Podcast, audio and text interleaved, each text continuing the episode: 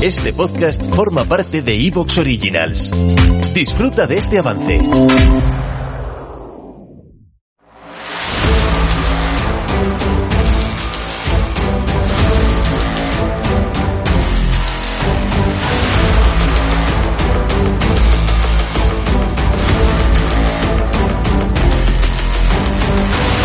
Bienvenidos al podcast Técnica Fórmula 1. Episodio número 562. El análisis del Gran Premio de Austria. Segunda parte.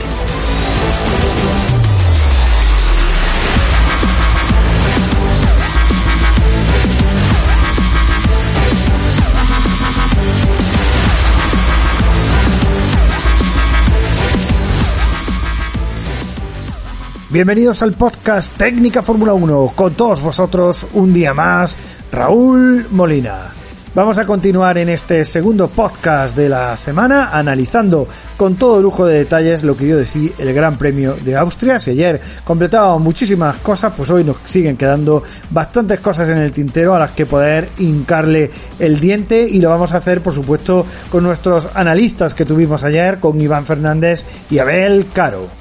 ¿Qué os pareció eh, la pasada de Schumacher a Hamilton en la vuelta 5? Porque la verdad es que Schumacher ha firmado un. lleva dos fines de semana consecutivos siendo otro piloto, ¿no? Otro, otro Schumacher, ¿no? De lo presionado que estaba, de la falta de resultados, de pronto estos resultados y hasta, oye, luchar con un Hamilton, adelantarlo, aprovechando que el Haas tenía más velocidad punta en, en la recta, ¿no? Que el, que el Mercedes, pero bueno, parece que se está despertando por fin el piloto. No sé cómo lo ves tú esto, a ver. Sí, sí, vamos, recordamos que en Fórmula 2 no era precisamente un piloto mediocre, que, parece que llegas a la Fórmula 1 y mucha gente se le, se le olvida y que incluso habrá quien crea que está solo por apellido y demás, pero la Fórmula 2 era un pilotazo y parece que poco a poco ahora sí está surgiendo. Yo sinceramente creo que le ha venido vamos, de, perlas tener un compañero como Kevin Magnussen, que tendrá sus más y sus menos, un piloto que para mi gusto, pues siempre va un poquito más allá de lo que debería en cuanto a las peleas en pista pasándose de sucio en algunos momentos, pero creo que tener un piloto veterano de la Fórmula 1 a tu lado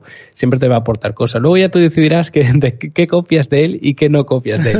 Pero tenerlo como referencia, al menos para incluso saber qué no copiar, yo creo que es algo positivo. Sin embargo, siendo realista, llegas a la Fórmula 1 como novato, tienes de compañero a Mazepin, pues eso realmente eh, a lo mejor va a aprender el más de ti que tú de él. Entonces no, no, no tienes esa relación con otro piloto que puede ser incluso tu mentor en algunas cosas, ¿no? Y yo creo que esto le ha tenido que venir muy bien y si ahora se va poniendo poco a poco a la altura de Kevin Magnussen, esto le puede posicionar ya como un piloto, eh, digamos que más, eh, más arraigado, ¿no? Dentro de la Fórmula 1, que ya sabemos que muchas veces están ahí algunos pilotos en la cuerda floja que da la sensación de que en cualquier momento se pueden ir y tal hombre, yo creo que está lejos de ser uno de los mejores pilotos de la parrilla, ni mucho menos, pero que se vaya acercando a Magnussen y vaya cogiendo cosas de Magnussen es algo positivo.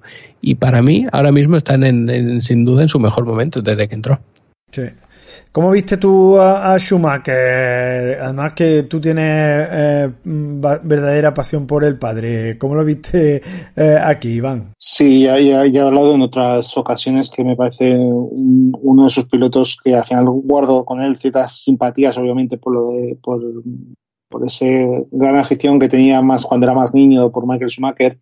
Pues obviamente ya lo empiezas a mirar desde un perfil mucho más analítico, mucho más profesional tal vez esa, esa pasión por el piloto, por la persona, se transforma hacia otros lados, pero es cierto que guardo ciertas simpatías con, con Mick Schumacher y desde luego me gusta mucho esta versión que estamos viendo del alemán en estos últimos tres grandes premios, porque desde Canadá yo creo que hemos visto un clic, este toque en Canadá en carrera no pudo hacer nada, pero después en clasificación ya le vimos haciendo un buen resultado, brillando sobre agua y, desde luego los puntos en Silverstone tan peleados además y aquí los puntos tanto la, la, clasificación fue buena la carrera el sprint fue muy buena eh, la forma yo creo que gran parte del, del, peso del resultado que consiguió Magnus en, en, el sábado fue gracias a esa protección que hizo Mick Schumacher de la posición porque mantuvo muy a raya a esos pilotos que venían por detrás.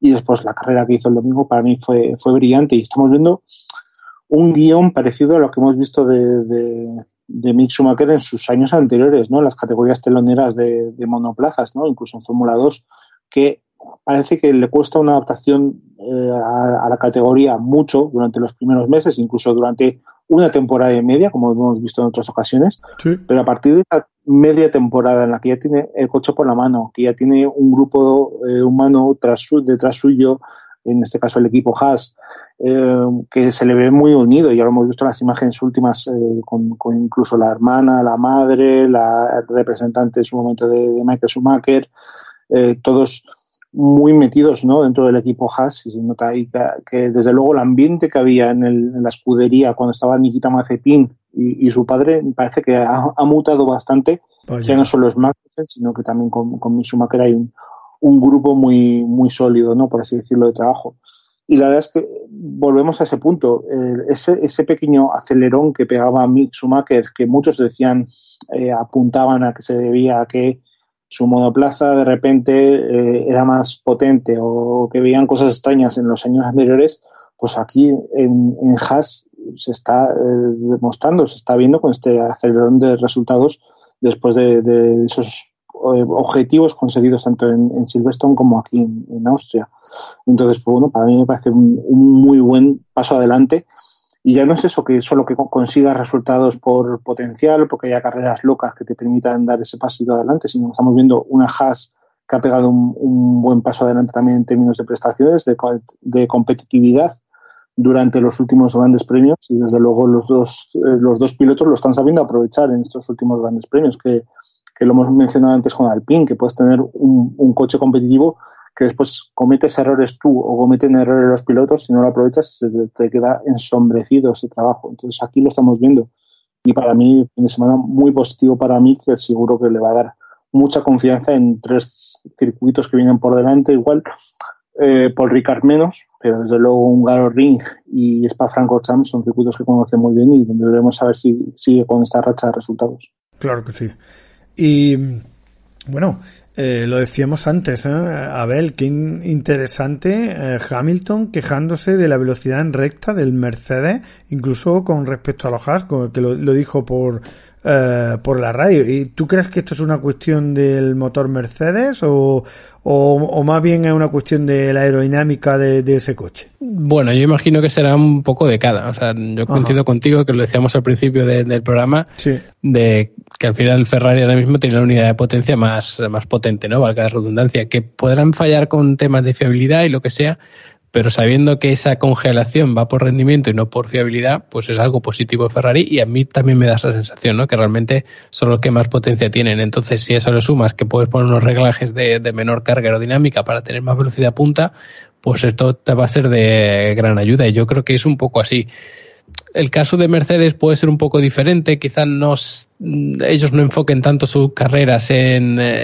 adelantar y defenderse, por eso que comentábamos también antes de que están un poco en tierra de nadie, ¿no? Están por detrás de los dos de delante, pero no hay ninguno en la zona media que tenga un rendimiento similar a ellos, ¿no? Entonces, sabes que realmente si tienes que adelantar a alguien vas a ser lo suficientemente rápido como para hacerlo y si te va a adelantar a alguien va a ser los dos que llevas delante y tampoco te merece la pena tener eh, mucha velocidad punta para impedirlo porque te van a terminar pasando. Entonces yo creo que tú lo que buscas es un poco más de estabilidad, que ya vemos que el coche es tremendamente inestable, buscas un poco más de, gestión de neumáticos que no degraden tanto, entonces eso te lo puede dar la aerodinámica e imagino que iba un poco por ahí, pero sin duda yo creo que la unidad de potencia Mercedes, que parecía imbatible, que parecía inalcanzable el año pasado o años anteriores, ahora mismo ya no es, ya no es la puntera.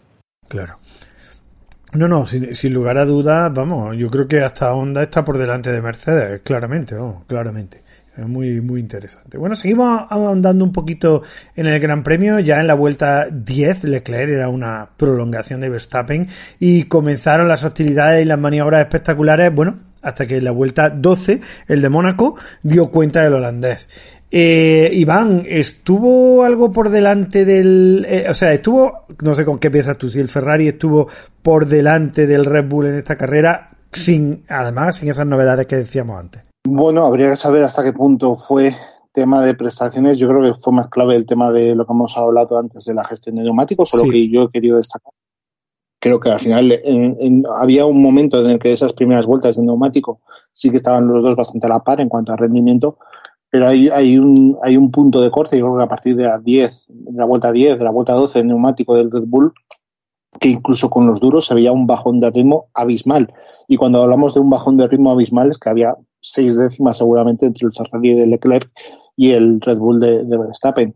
incluso con Carlos Sainz había bastante diferencia. En el momento en el que Carlos monta los neumáticos nuevos, eh, en esa segunda parada de, los Ferrari, eh, hay, pues, eh, seguramente hay, mira, lo voy a mirar ahora mismo, hay un segundo y una décima entre el ritmo que estaba teniendo en esos momentos Verstappen con ya un neumático veterano con respecto al Ferrari con neumáticos nuevos. Entonces, pues bueno, yo creo que ahí ha habido una clara, eh, hubo seguramente un, un, momento de pánico por parte de Leclerc en ese primer stint, en el que cuando vio que el neumático lo hizo el Cliff, eh, se estaba diferenciando. Eh, si vemos la vuelta 12 de, Verstappen, se hace en uno, eh, casi en 1.12 y esa misma vuelta de Leclerc es 1.10 y eh, con cuatro décimas. Entonces ya vemos que hay una gran diferencia entre el ritmo de Verstappen y de Leclerc. En ese primer stint, a partir de la vuelta 10, vuelta 11, vuelta 12, se ve un claro bajón de rendimiento de los neumáticos del Red Bull